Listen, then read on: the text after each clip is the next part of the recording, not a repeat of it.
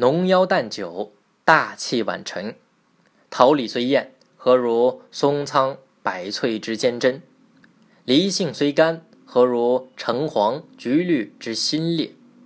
信乎，农邀不及淡酒，早秀不如晚成也。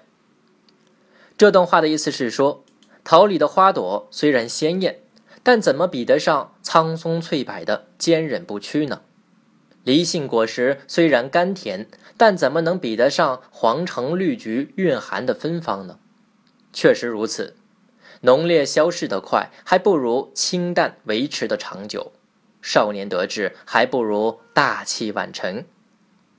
江淹是我国南北朝时南朝的著名作家，少年时就文采过人，才华横溢而闻名。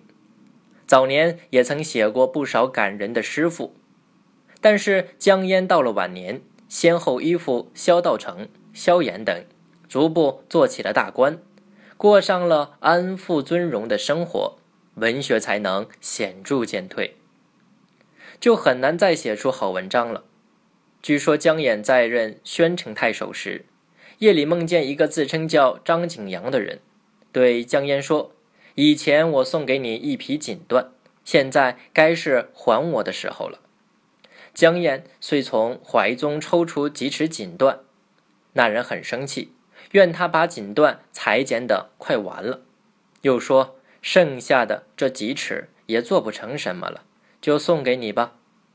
还有一次，他梦见一个叫郭璞的人对他说：“我的笔在你那里多年，现在应该还给我了。”江淹随即从怀中一摸，竟真的有一支五彩笔，于是将笔归还给郭璞。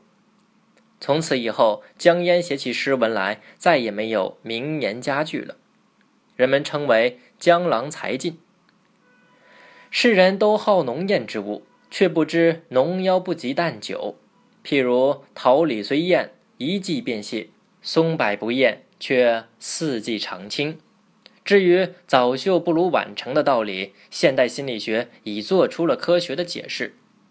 因为大多数少年才子不能正确对待早到的荣誉，以滋生骄傲自大的心理，这反而影响了他日后的发展。正所谓大气之人，若九鼎胡连，不可促成也。